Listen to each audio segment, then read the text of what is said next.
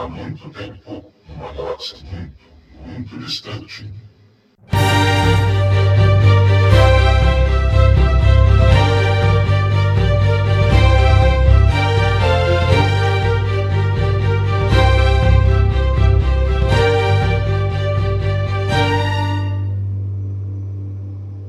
Bom dia, boa tarde, boa noite. Estamos de volta com mais um Sozinho em Arthur, episódio número 18, que se você ouviu até o final do episódio anterior era para ser um review de The Mandalorian, um episódio que já era para ter sido um review de The Mandalorian.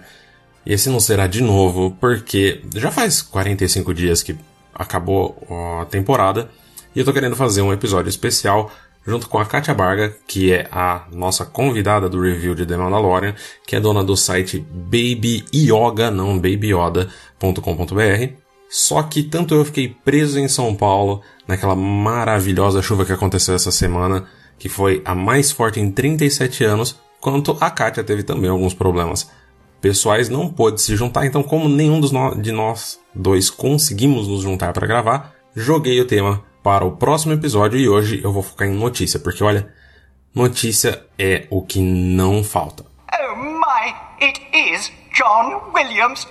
Então no último domingo, dia 9, quando eu estava preparando, me preparando psicologicamente para a chuva do outro dia em São Paulo, foi a premiação do Oscar. Star Wars para variar não levou nada conforme esperado, que é o que tem acontecido desde as prequels. As categorias que o filme tava como candidato ali, era uma trilha sonora, que para mim não merecia, e foi vencida pela trilha sonora do filme O Coringa. Eu Batman, e agora o que, que eu faço? E melhor edição de som, que foi vencida por Ford vs Ferrari, além de melhores efeitos visuais, vencida por 1917. 1917 era um filme que eu achei sensacional, mas para mim é muito mais edição do que efeitos visuais ali. Eu acho que tanto Vingadores quanto Rei Leão quanto Star Wars tinham efeitos muito melhores do que os de 1917. Mas Star Wars acabou muito bem representado pelo Taika Waititi, que ganhou por melhor roteiro adaptado por Jojo Rabbit, que é um filme sensacional, que o Taika escreveu, dirigiu e ainda fez o papel de Hitler, que é o amigo imaginário do Jojo, que é o menino que é o título do filme. Vale muito a pena se você gostou de The Mandalorian ou de Thor Ragnarok, vai ver que você muito provavelmente vai gostar de Jojo Rabbit. E a Laura Dern fez uma Holdo Maneuver, uma manobra Holdo, como melhor atriz coadjuvante por A História de um Casamento, ou História de um Casamento, sem o A no começo, filme da Netflix que, se você assina a Netflix, você pode assistir na sua casa sem ter que ir no cinema. O Adam Driver, que foi indicado pelo mesmo filme como melhor ator, acabou não vencendo, e o Ryan Johnson acabou perdendo o melhor roteiro original para o papão da noite, que foi Parasita. O Ryan Johnson é o diretor de Knives Out, lançado no Brasil como Entre Facas e Segredos. Eu confesso que eu ainda não assisti esse, mas todo mundo aqui da equipe do G10 Center que assistiu adorou o filme. Clone Troopers unite as war rages across the galaxy. Enquanto Star Wars no cinema não teve nenhuma exatamente novidade muito boa, a Disney Plus confirmou o óbvio. The Clone Wars terá um episódio por semana, começando a partir do dia 21 de fevereiro e sendo seguido por 12 episódios nessa sétima e última temporada. E por que, que eu tô falando aqui óbvio? Porque esse é o padrão da Disney Plus. Tem sido assim, tanto. Foi assim, na verdade, tanto com The Mandalorian como com outras séries do serviço de streaming da Disney que ainda não tem data para chegar no Brasil, embora se espera que seja no final do ano. Então, tanto eu como vocês vamos obviamente pagar um VPN e aí pagar a Disney Plus em dólar, para a gente conseguir assistir a partir do dia 21 de fevereiro e uma vez por semana.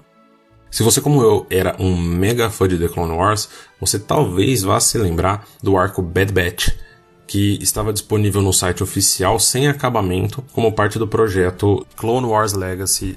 Os quatro primeiros episódios desses 12 episódios inéditos, vamos colocar entre aspas esses inéditos, serão justamente esses quatro episódios do arco Bad Batch finalizados como uma animação dos de 2020 mesmo, não com a qualidade do começo da década, que era o que a gente tinha em muitas das temporadas. Porém, todavia, contudo, vale lembrar que são histórias que já são conhecidas. Na verdade, todas as histórias que vão ser adaptadas são conhecidas, a gente sabe que os últimos quatro episódios serão do arco The Siege of Mandalore, ou O Cerco a Mandalore.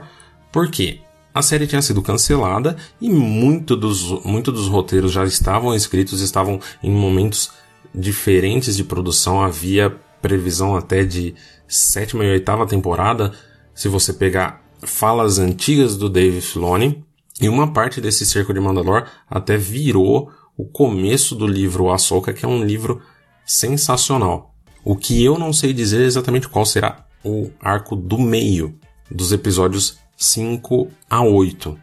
Embora a gente não saiba exatamente como serão esses quatro episódios do Cerco de Mandalor, apenas que são aqueles episódios que você vê no trailer que tem a Ahsoka tentando lutar, lutando, duelando contra o Darth Maul. Se você como eu não vai ter tempo para voltar a assistir todas as seis temporadas anteriores, o canal Star Wars Kids do YouTube está soltando vídeos de The Clone Wars in Under 5 Minutes, ou seja, as guerras clônicas em menos de 5 minutos. Em inglês, tem legendas em inglês e você pode até colocar lá no YouTube a opção de tradução automática, que vai ficar aquele português macarrônico, mas dá para entender. Já saíram vídeos do Obi-Wan e do Anakin, da Ahsoka e do Rex no momento que eu tô gravando isso, que é na terça-feira, dia 11, e muito provavelmente vão sair alguns outros ainda até o dia do lançamento. You know, I made the decision to sell the company, Star Wars.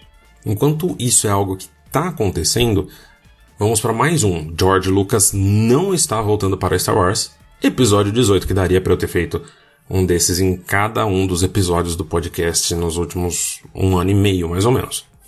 Então, o Clayton Sandel, que é correspondente da ABC, ABC é um dos três maiores canais de televisão dos Estados Unidos e é da Disney, confirmou o que o mundo já esperava. O George Lucas não está voltando para Star Wars. Desde que o George Lucas vendeu a Lucasfilm lá em 2012, tem notícias de que o George Lucas está voltando para Star Wars. E a gente pode até falar que dos últimos lançamentos, os últimos Jedi, Solo, Ascensão Skywalker e Star Wars Resistance não foram exatamente grandes sucessos com o fandom, tendo pessoas que amam e que odeiam. Cada um deles você sabe mais ou menos a minha opinião, se você acompanha os outros nos últimos episódios, tem desses que eu amo, tem desses que eu odeio. E mais pra frente, talvez lá no episódio 20, a gente vai falar um pouco de Resistance, que acabou no mês passado nos Estados Unidos.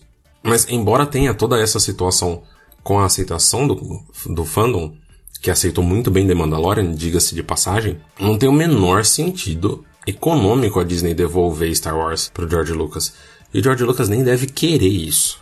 Imagina, saiu esses dias uma notícia de que ele teria avisado o Ron Howard, que foi o diretor de solo, para tomar cuidado com fãs tóxicos de Star Wars. Você acha que ele quer voltar? O boato da vez era que ele iria escrever, produzir e dirigir a série do Cassian Andor, papel que deve ser do Tony Gilroy, que foi escritor oficialmente de Rogue One, mas que na verdade ele acabou reescrevendo o final e dirigindo o final nos reshoots que aconteceram em 2016 antes do lançamento do filme. Então se você gostou do final de Rogue One, ele na verdade que é o maior responsável.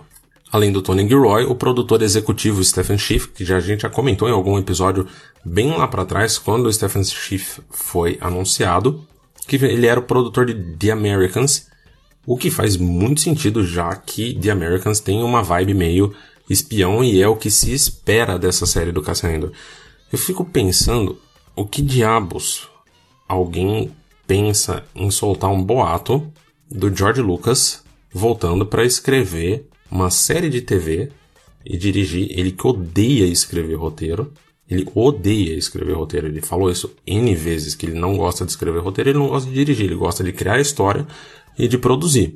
E por que ele voltaria para a série do Cassian Endor, Endor, que é um personagem que ele não criou? O que o George Lucas realmente criou foi Star Wars Underworld. Star Wars Underworld foi um projeto que era para ser uma série de TV que o George Lucas e vários outros trabalharam mais ou menos entre 2005 e 2012, com cerca de 50 roteiros escritos por vários autores, incluindo Ronald Moore de Battlestar Galactica e de Star Trek Deep Space Nine. It's just that we can't figure out a way of doing it for less than $50 million an episode.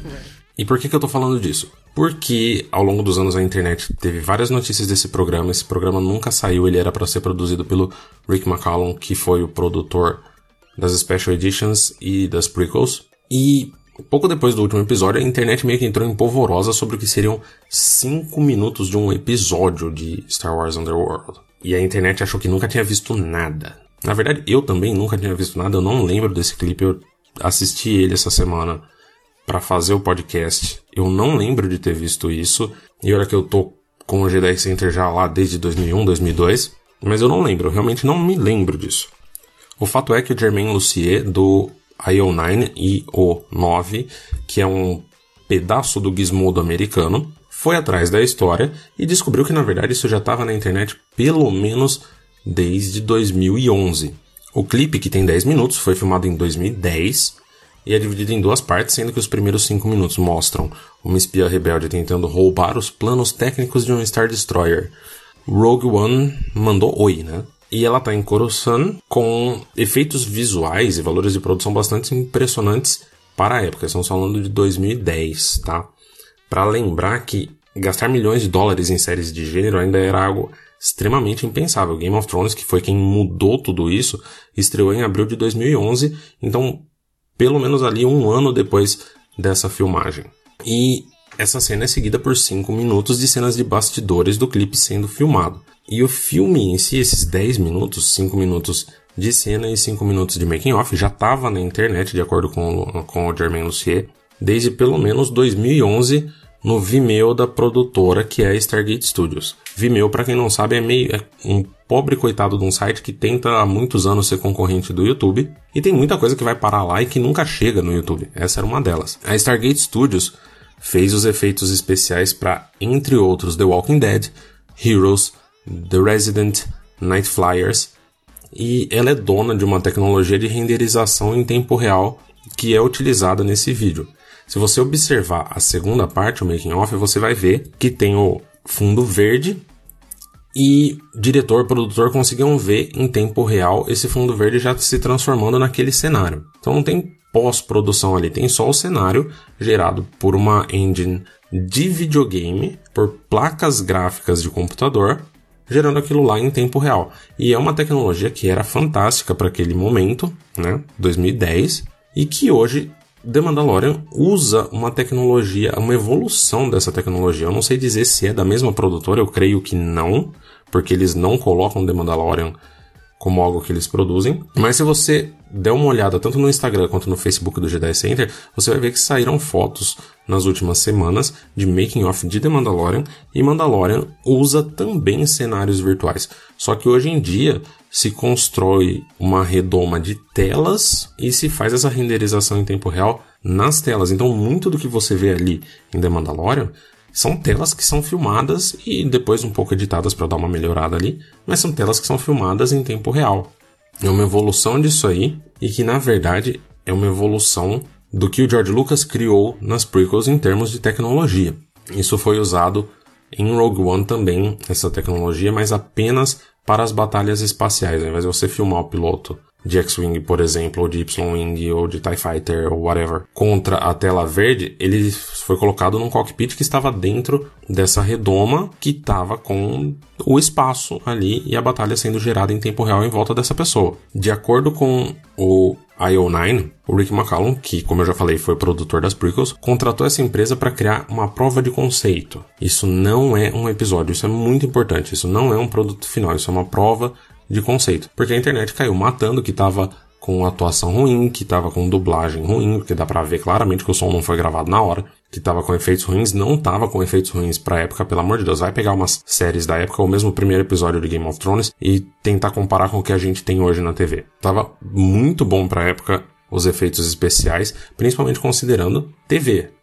Pega, por exemplo, a quinta ou a sexta temporada de Doctor Who, que é uma série de ficção científica que estava sendo produzida na época. Então o Rick McCallum ele contratou a empresa para criar essa prova de conceito e tentar vender para alguma rede de TV essa série, o que obviamente não deu certo. Aparentemente todas julgaram que era muito caro. E conforme eu já falei nesse ponto da vida humana na Terra, gastar milhões de dólares em séries de gênero ainda era algo quase que impensável, porque Game of Thrones ia estrear um ano para frente ainda. E ainda assim os valores de produção de Game of Thrones na primeira temporada estavam muito abaixo do que a gente viu nas últimas temporadas, independente do que você ache da história. Efeitos especiais ali são sensacionais. E o que mais que acontece de verdade em Star Wars? Além disso ter acontecido lá em 2010 e virado notícia de novo esse mês, agora em fevereiro, o que realmente aconteceu agora em fevereiro foi no último dia 4, Uncle Bob, também conhecido como Bob Iger, presidente da Disney,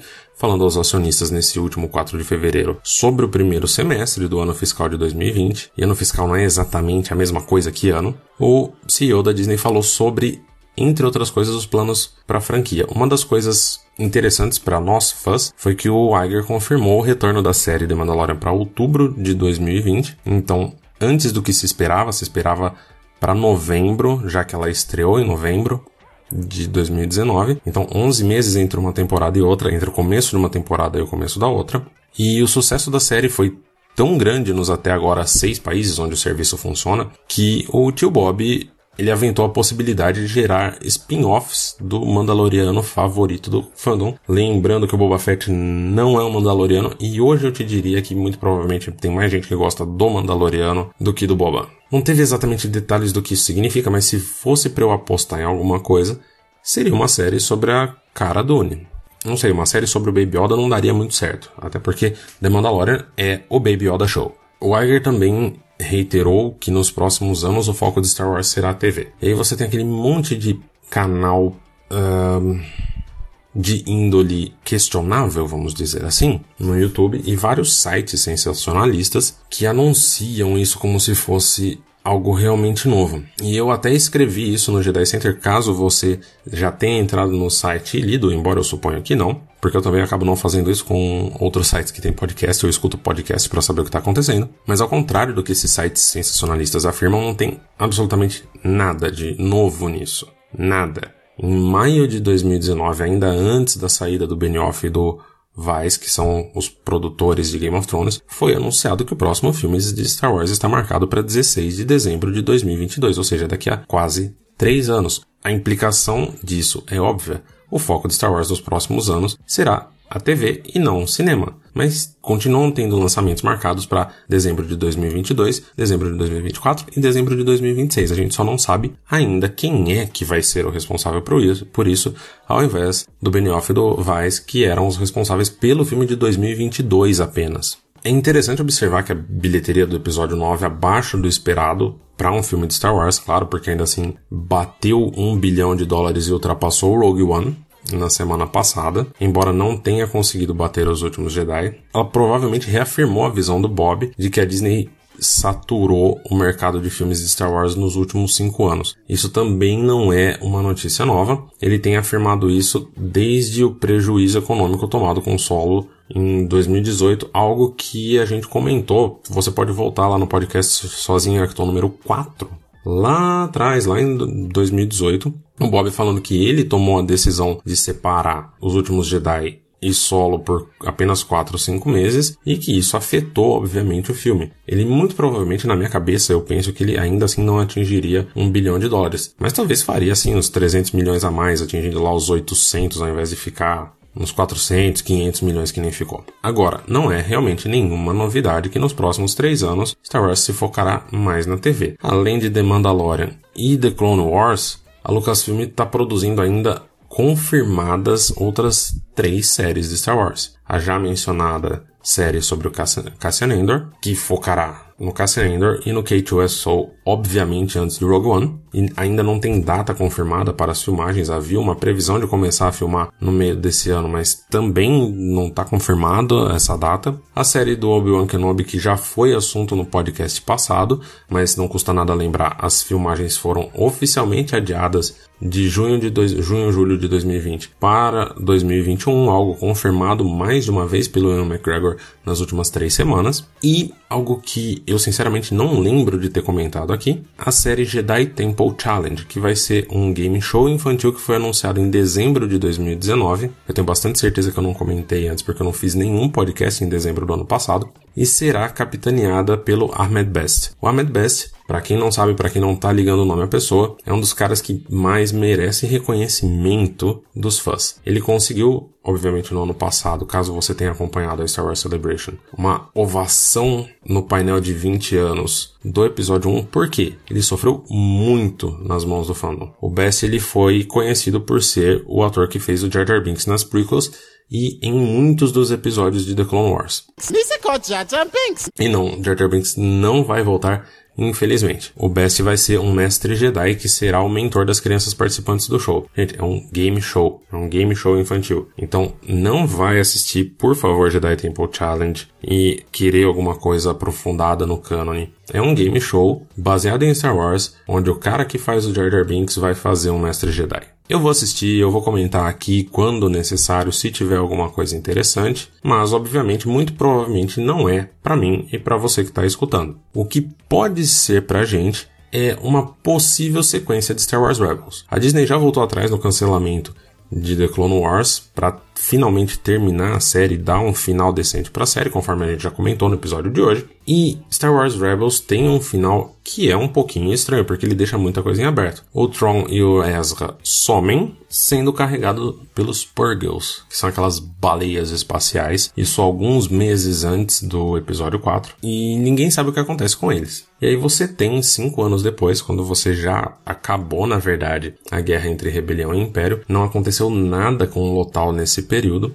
e tem um epílogo da Sabine, onde a gente vê que a Sabine não voltou para Mandalore, então não dá para saber se ela sabe o que tá acontecendo no planeta dela com o expurgo dos Mandalorianos que a gente vê na série The Mandalorian, e a gente sabe que a Sabine ficou lá cuidando do planeta do Ezra. O Zeb e o Kalos foram para o planeta Lirasan, que é o planeta onde os Lassati, o povo do Zeb, para onde eles fugiram, né, na verdade. A Hera e o Rex lutaram na Batalha de Endor. Na verdade, tem um retcon de um senhorzinho que aparece na Batalha de Endor como sendo Rex, ainda no episódio 6 mesmo. E a Hera aparece no desenho Forces of Destiny. E a Hera tinha tido um filho, a gente não sabe em que momento aconteceu isso, chamado Jason Sindula, ou Jason Sindula, dependendo da maneira como você pronuncia, mas se escreve J-A-C-E-N exatamente como Jason Solo, que era o filho da Leia e do Han no Legends, um dos filhos. Mas exatamente o filho que acabou passando pelo mesmo arco que o Ben Solo passou na trilogia sequel. Até ir pro lado negro e tal, mas chamava Darth Kaidos, ao invés de Kylo Ren. E aí, a melhor Jedi de todas, da história, a Ahsoka Tano, aparece nesse momento, que é depois da trilogia clássica, e as duas vão atrás do Ezra e acaba desse jeito. E assim, é um final legal, é um final inesperado, mas você fica querendo saber o que aconteceu. E para que, que eu falei tudo isso? Porque isso realmente pode ser pra gente. O podcast Castle Run Transmissions jura de pés juntos que em novembro de 2020 a continuação de Rebels chega no Disney Plus, que na verdade seria quase que uma continuação também de The Clone Wars, né? Porque a Ahsoka tá vindo, seria a terceira série com a Ahsoka, e a história seguiria justamente a Sabine, Sabine Wren, a Mandaloriana, junto com a Ahsoka Tano, procurando o Tron e o Ezra, seguindo a cena final e muito provavelmente indo para as regiões desconhecidas, que é justamente o local onde o povo do Tron, os Cheese, ficam. Aliás, as regiões desconhecidas são onde tudo acontece, é a resposta para tudo até agora no novo canon. Porque a primeira ordem surgiu nas regiões desconhecidas, foi para onde os remanescentes do Império foram. E aí, de repente, a nova a primeira ordem nunca trombou com os Tis, apesar dos Tis ficarem nas regiões desconhecidas. E aí, a ordem final, que não é a primeira ordem, também é lá, já que o planeta Exegol fica lá. E na verdade, o Project Luminous, que é um projeto que foi anunciado na Celebration do ano passado como sendo um projeto de literatura com vários autores, deve ter um anúncio agora em 24 de fevereiro. O mesmo Clayton Sandel da ABC News, que eu já mencionei nesse episódio, informou para não esperar que nessa data 24 de fevereiro que sejam anunciados filmes, jogos e ou séries de TV relacionadas com esse Project Luminous ele deve ser realmente um projeto apenas de livros, talvez quadrinhos. Supõe-se que esse projeto se passe cerca de 400 anos antes dos filmes e conte com um grupo de Jedi indo para as regiões desconhecidas, ou seja, lá tudo acontece. Esse período era apenas chamado de a Velha República no Legends, mas aparentemente se chamará The High Republic ou a Alta República no novo cânone. Esse termo foi mencionado apenas duas vezes no cânone até agora, no audiodrama Doku Jedi Lost e na edição número 2 de The Rise of Kylo Ren, que eu ainda não consegui ler, que é um quadrinho que conta como que o Kylo Ren virou o Kylo Ren, como que o Ben Solo virou o Kylo Ren.